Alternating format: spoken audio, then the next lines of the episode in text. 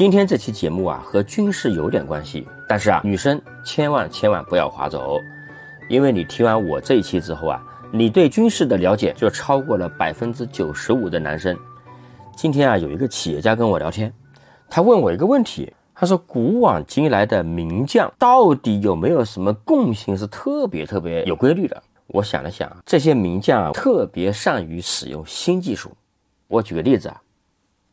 赵武灵王胡服骑射，他就是因为赵国嘛，当时在北方，所以呢，他经常接触北方的那些游牧民族，所以啊，他搞一个叫胡服骑射，他把游牧民族那一套弓箭技术、骑马的技术，这玩意儿不简单啊，你得配合一套管理手段啊，让赵国成为一个非常强大的国家，跟秦国啊可以一 PK，那秦国就更加了，对吧？秦国大量的使用西部的那些游牧民族的技术啊。然后你看啊，一个超级名将项羽，项羽是汉人历史上第一个啊使用大兵团的骑兵部队非常厉害的人。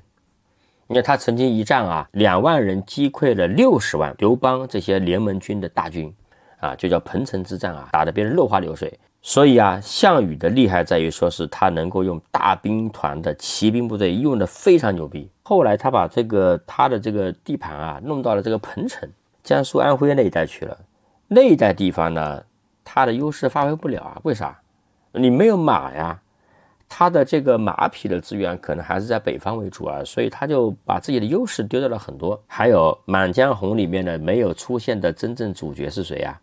岳飞。你看岳飞之前，金国的这种大军啊，特别是金国是用很多重骑兵军队的，后来那个演义里面叫拐子马。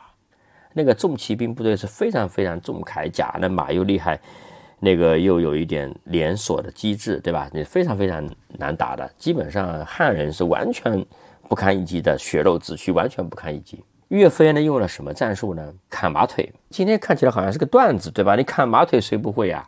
你为了砍马腿这个战术啊，你肯定发明很多新的武器啊。你砍马腿不是随随便便让你砍到的马腿啊，它是有新的武器的。然后呢，金国的这种重骑兵、铁甲重骑兵推过来的时候，那你很多血肉之躯汉人，对吧？但是根本无从抵挡的，那你这个时候你的战术是不是崩溃啊？所以你必须匹配非常非常严的技术。但是不有句话嘛，叫做“汉山易，汉岳家军难”，大家都上学是不是学过这句话？铁血的纪律是你这个战术的非常非常重要的前提啊。所以你看。古代这些名将啊，他都有一套管理学上的突破。这管理学突破怎么来的呢？不是他凭空想出来的，往往是为了运用这个技术搞出来的。这跟今天搞企业是一样的呀。今日头条、字节跳动，对吧？搞了这套管理学的这套东西，是跟字节跳动搞这套技术相对应的。腾讯的管理模式是跟腾讯的技术相对应的。华为的管理方式就是华为这个相对应的，离开了他们那套技术东西，单纯去谈管理啊，那是扯淡。所以你很多的人说，哎，我去学华为，我去学字节，你根本就不是一个生意模式，你用的不是一套技术，你怎么学嘛？啊，所以这个题外话，我再举个例子啊，明朝末年被满清呢打得一塌糊涂啊，屡战屡败，就是袁崇焕还打了一些大战，对吧？金庸的小说《袁承志碧血剑》里面，袁承志的老爹。袁崇焕，对吧？这又是一个金庸小说里面的一个没有出现在书里面的真正的主角。袁崇焕最后打了几个大的胜仗，据说还打死了努尔哈赤。他靠的是什么？红衣大炮。红衣大炮是用欧洲过来的军火，用欧洲过来这套当时的先进的军火，然后你的整个战术跟这个东西相匹配啊，奸臣大炮，然后打败了这个满洲军队的进攻。那个时候满洲军队基本是无敌的。再举个例子啊，这个文武双全啊，后来几乎是封神的曾国藩。曾国藩打掉了太平天国，是吧？曾国藩靠什么打败太平天国的？曾国藩是大量使用欧洲的先进武器，当时的这个枪炮，天津城啊，太平天国怎么攻破的？啊，都是用炸药、大炮攻破的。搞洋务运动，建兵工厂，这都是曾国藩。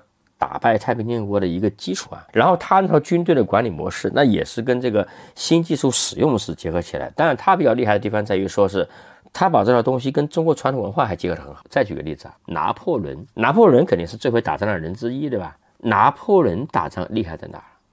拿破仑几乎是那个时代最善于用炮的人。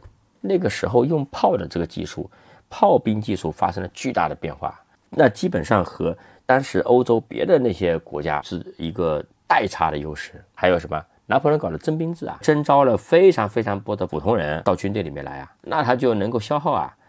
所以拿破仑经常说嘛，我的军队可以死五个人，但是呢，奥地利的军队、英国的军队，你死一个人你就受不了。为什么？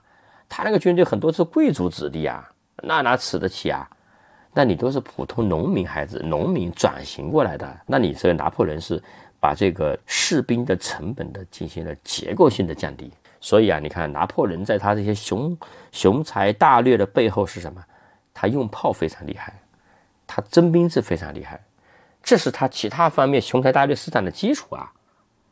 再举个例子啊，希特勒，希特勒下面那些闪电战怎么取得的？那光是希特勒一拍脑袋说我们要搞闪电战。那别人也想搞啊，别人咋搞不了呢？那是因为希特勒下面那些曼斯坦因啊、古德里安这些名将啊，他们是对于坦克怎么使用，这个他们的思想、训练、军队技术，那是全欧洲最厉害的。他们的坦克好像当时在欧洲战欧洲战场并不是最多的，但是呢，他如何用坦克这件事情，他们是最有革命性的。所以这个闪电战摧枯拉朽，直插英吉利海峡。这就是用了新的技术，那你后来老美打几次战争就不用说了，对吧？海湾战争两次海湾战争啊，这就不用说，就是他用这种信息技术，对吧？他完全是代际的差距。所以啊，当你的军队也好，包括你创业做公司也好，你大胆的、坚定的使用新的技术，然后呢，你的这个整套的组织能力要围绕这个新技术的使用来培养、来建设。啊这样的话，你是有可能有优势的。如果你还是这个啊，沉迷于对他这些所谓的虚幻的管理能力啊，这些虚的企业文化的这个东西，离开了技术这个基础啊，那就是无源之水，无本之木啊。